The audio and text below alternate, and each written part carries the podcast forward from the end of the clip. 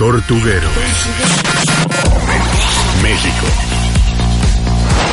En Reptilia. Eh, aquí me presento, soy este, Israel Juárez, este, estudiante de biología de la UNAM por la este, Facultad de la FESI Zacala. Y yo les voy a hablar sobre un tema que es el filtro de pantano o la bioremediación en tanques. Bueno, ¿qué es la bioremediación? La bioremediación se conoce como el proceso por el cual un microorganismo, hongo, planta o su conjunto se utilizan para modificar un ambiente contaminado a su estado natural. De esto tenemos muchos ejemplos, por ejemplo, plantas que se usan para limpiar aguas eh, contaminadas con metales pesados como mercurio, cromo, también se usan lo que son este hongos este, modificados genéticamente, también bacterias modificadas genéticamente para limpiar hidrocarburos, de ese, este, derrames de petróleo, etcétera. También para hablar de estos este, filtros tenemos que saber un poco sobre qué es el ciclo del nitrógeno en nuestros tanques, ya sea con peces, con tortugas o con cualquier otro este, animal acuático. Básicamente este es el diagrama del ciclo, donde los desechos y la comida se va descomponiendo por efecto de eh, bacterias y hongos a unas sustancias este, químicas que se llaman este, amoníacos. Estos amoníacos sirven de alimento a otras bacterias que los van este, descomponiendo en otros este, compuestos que se llaman nitritos. Estos a su vez son descompuestos por otras bacterias a unos compuestos que se llaman nitratos. Muy bien, estos pasan normalmente en un filtro normal y aquí es donde entra la mano del hombre. Por medio de filtraciones este, mecánicas, cabezas de poder, eh, filtros de cascada, etcétera, le damos un ambiente propicio a estas bacterias para que lleven a cabo, su función. Su función es muy importante porque el exceso de amonio es un veneno tanto para los este, reptiles acuáticos como para los peces. Entonces lo que nosotros hacemos con este tipo de filtración es ayudar a estas bacterias a que eliminen esos compuestos peligrosos. Esto pasa normalmente en cualquier tanque. El primer ciclo es lo que pasa normalmente. Como no podemos eliminar los nitratos por medios convencionales, lo que hacemos es hacer cambios periódicos de agua. ¿Para qué? Para que su, ahora sí, su número, su cantidad de total en el agua baje y no sea peligroso para el animal. Nosotros con el filtro de pantano lo que estamos haciendo es agregar un paso más, ayudarnos de plantas y ahora sí de los principios de bioremediación para hacer este, ahora sí, este ciclo un poco más grande y que los este, compuestos peligrosos desaparezcan aún más. Aquí está lo que les decía, las plantas y su importancia en el ciclo del nitrógeno. Como pueden ver de este lado, se puede ver que por medio de las raíces, las plantas naturalmente son unos degradadores naturales de compuestos nitrogenados. Pasan desde fórmulas este, químicas más grandes a van subiendo, van subiendo, va subiendo, hasta que ellos lo usan para hacer tanto su DNA como las proteínas que ellas utilizan. O sea, van quitando ese nitrógeno del medio ambiente porque ellos la usan. ¿Esto cómo lo hacen? Tanto por medio de sus raíces como por medio de una simbiosis. Un conjunto de seres vivos que ahora sí viven juntos con un este, fin común. Esto, como les digo, es una simbiosis en lo cual la bacteria gana alimento y un lugar donde vivir, mientras que la planta le proporciona el lugar donde vivir y, obtiene los compuestos este, que degradan las bacterias ya bueno, se puede decir ya predigeridos. ¿Y esto para qué me sirve?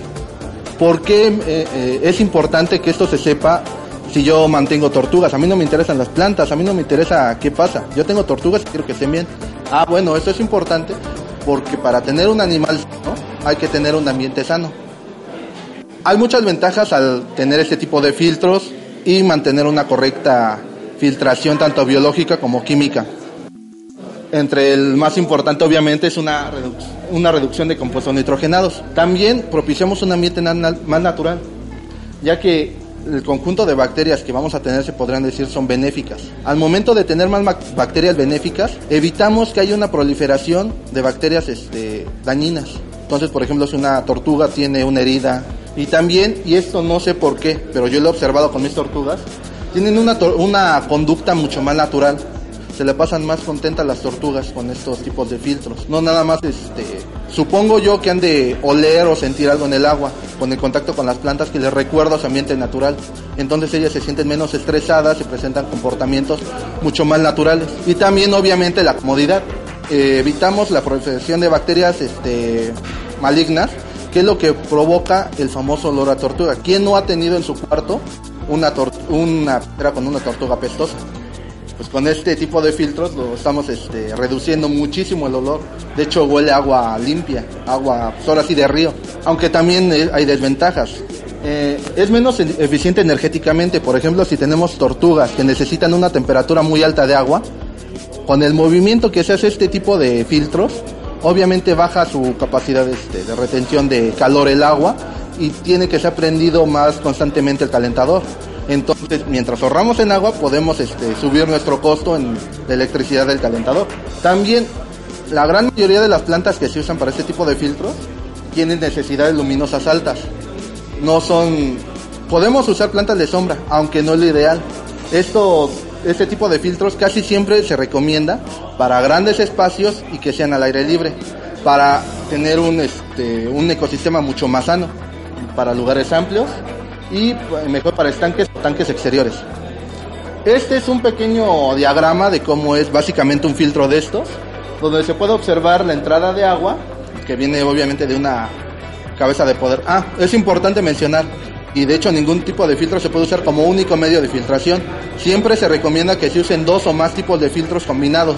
¿Por qué? Porque si uno este, no tiene la suficiente capacidad de filtración química, mecánica o biológica, está el otro de respaldo que puede ayudar a tener un ambiente mucho más sano. Una vez la, el agua de la cabeza de poder ya va más o menos limpia, es cuando pasa lo que es el filtro de poder, eh, digo, el filtro de pantano.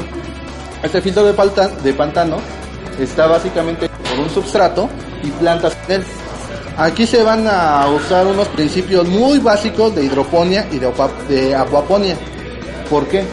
Porque el substrato que le vamos a poner a, la- a las plantas no le va a aportar ningún nutriente. Entonces así vamos a obligar a las plantas a que se alimenten de los nutrientes que están disponibles en el agua, lo cual lo va a limpiar. Y por fin, la salida. Puede ser tanto este, por gravedad, tipo sifón, tipo rebosadero, como sea. Este tipo de filtros es totalmente artesanal. Se puede hacer con cualquier, este, material que tengan en casa, siempre y cuando cumpliendo unos ciertos requisitos. Este es otro diagrama de instalación como el que tenemos ahí atrás, que ahorita lo van a poder ver. Que es básicamente, como les decía, es el tanque con su cabeza de poder que va a mandar este, el agua hacia lo que es el, filtro de, de pantano con sus plantas. Adicionalmente yo puse esta imagen que es una repre- representación de los filtros de PVC que también van a ver allá de aquel lado atrás que se puede poner en serie, primero el filtro de PVC y después el filtro de pantano para tener una filtración mucho más completa y que el agua esté mucho más limpia. Cambiamos tu piel.